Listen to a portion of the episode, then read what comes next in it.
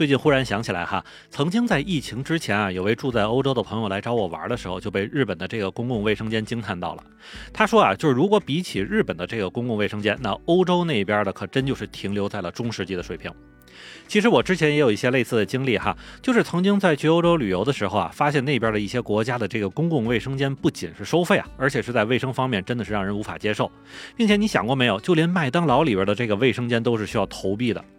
那其实公平的说哈，提到城市基础建设这方面，日本在厕所上所下的这个功夫可以说是在世界上排名第一的。想想看哈，这个作为一个免费的公共卫生间，里边从电动马桶圈到卫生纸是一应俱全。虽然偶尔也有卫生状况一般的，但是八成以上的公共卫生间的这个卫生水平都是值得称赞的。但是话说回来哈，为什么很多朋友在来日本旅游之后发现啊，其实日本的其他基础建设啊都不是非常新的，甚至呢，除了这个东京、大阪这样的地方之外呢，不少地方的这个基础建设甚至可以用落后来形容。可是厕所要高级这件事儿却是一直被日本人所坚持的存在，那这是为什么呢？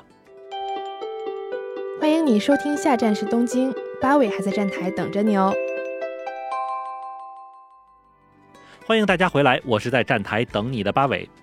那关于洗手间啊，或者咱也不说的这么文了哈，就是关于厕所这件事儿，日本甚至为这个还成立了一个专门的非营利组织，名字就叫做日本洗手间研究所。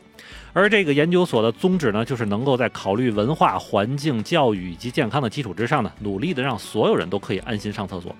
但说实话哈，越是强调一件事儿，可能往往在这件事上就是曾经最大的弱点，并且要说呢，这个日本对于厕所的这个执着，其实也并非是一贯的啊。如果往前推一推的话，日本其实是从上世纪五十年代啊才开始对厕所下功夫改造的，并且如果再往前看，日本从久远的弥生时代再到之后的江户时代，厕所的卫生问题都一直是日本人民心头上最恶心的部分。而根据一些日本国内的考古记录来看呢，由于日本古时候啊，特别是公元前三百年左右的这个弥生时代，那个时候由于日本还没有出现成规模的这个人口聚集的城市，所以当时的居民基本就是在自己家河边解决问题。不过这个习惯就算是到了公元七百一十年的奈良时代的时候啊，其实也没有什么变化。因为虽然当时日本已经出现了有着大规模人口聚集的城市，但是人们上厕所呢，还是保持了得去个有水的地方解决的习惯。比如在日本的战国时代，当时的日本人呢，就会从河川里引出一个小小的水渠作为支流啊，然后在上面架上木板用于方便，并且能这么干的厕所，当时还都是有钱人家才行，普通庶民还得是。是自个儿找个河边去整。虽然这种方式的厕所能够快速的把排泄物带走，但是也形成了一些无法解决的问题啊。其中呢，除了上厕所的人一旦不小心就会掉下去哈，其次是住在这条河下游的人可就太惨了。而随着时代的发展啊，到了日本的平安时代，也就是大约公元七百九十四年的时候，不少城镇因为人口太多哈，这种在河边上厕所的方式不能解决人民的生活需求了，所以当时就出现了一种专门的这个厕所用设备，叫做通箱，也是第一种可以将排泄物收集起来的玩意儿。可问题就是啊。之前那种从河里引个流的方法都属于这个贵族用的，那么这种还需要专人帮忙收拾的通箱就更是有钱人家的玩意儿了。所以啊，就算是当时的日本厕所一直在进步，但对于普通老百姓来说，基本还是那种随时随地大小便的生活方式。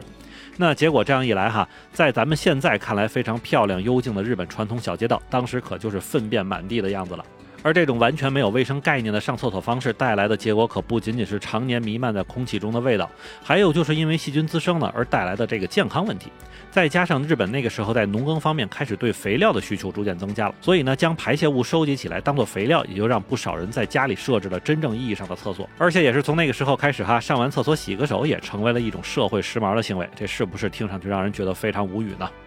除此之外，连年的战争也让日本这边在厕所的问题上是十分头疼啊。就拿日本大阪的一处旅游景点天守阁做例子，其实看上去非常漂亮的城堡，其实在里边这个厕所的设置上还是挺简陋的，并且坑位还很少。而一旦因为战事的问题，人被堵在里边的话，那从当官的到士兵的方便问题就都要在这里解决，并且还会很长一段时间无人清理。可能也正是因为这个原因啊，有一位叫做北条的日本大名是专门为这个事儿出了一个厕所管理条例，其中有一点就是人畜的粪便必须在当天就要运出城外，并且呢，在弓箭的射距范围内是绝对不能出现便便的。而除了北条，日本战国时代第一有名的武将武田信玄也是同样推动了日本厕所发展的重要人物。因为武田信玄本人据说是非常喜欢待在厕所里看书和研究兵法，所以传统那种脏兮兮的厕所肯定就是不能满足他的要求了。那么武田信玄也是要求下人给自己建立了一个十平米左右的大厕所，里边早晚都要熏香，甚至还可以用洗澡水来对厕所进行冲洗。那么在有了这样一个当时可谓是奢华的厕所的情况下，武田信玄同学最大的爱好就变成了在厕所里进行自己各种的战术研究。另外，无独有偶的是啊，就连日本北部的枭雄伊达宗正都是有这个习惯。而根据史料记载呢，他每天要在厕所里待上长达两个多小时左右。而且呢，人家不仅研究兵法，就连当天晚上吃什么都是在厕所里想出来的。那在到了江户时代哈，不仅仅是各位将军大名对厕所的执念，就连普通老百姓上厕所都有了一定的保障。并且与之相对的卫生纸什么的也是从那时候开始普及起来的。可见啊，日本如今在厕所设备上的发展还真的是有一定的社会需求基础的，并且就像咱们节目开头时所说的那样，曾经缺什么，现在就得在什么地方上恶补。目前现在日本全国的免维护厕所马桶的普及量已经是达到了百分之七十，所以如果在日本旅游的时候突然有个什么着凉拉肚子的，还真就是不用操心了呢。那么好，感谢大家收听下站是东京，我是在站台等你的八尾。